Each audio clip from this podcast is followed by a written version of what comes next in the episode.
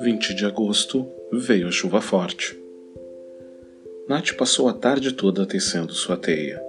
Quando o dia chegou ao fim, dito e feito, o céu ficou escuro, as nuvens se juntaram, veio a chuva forte e destruiu a teia da pequena aranha.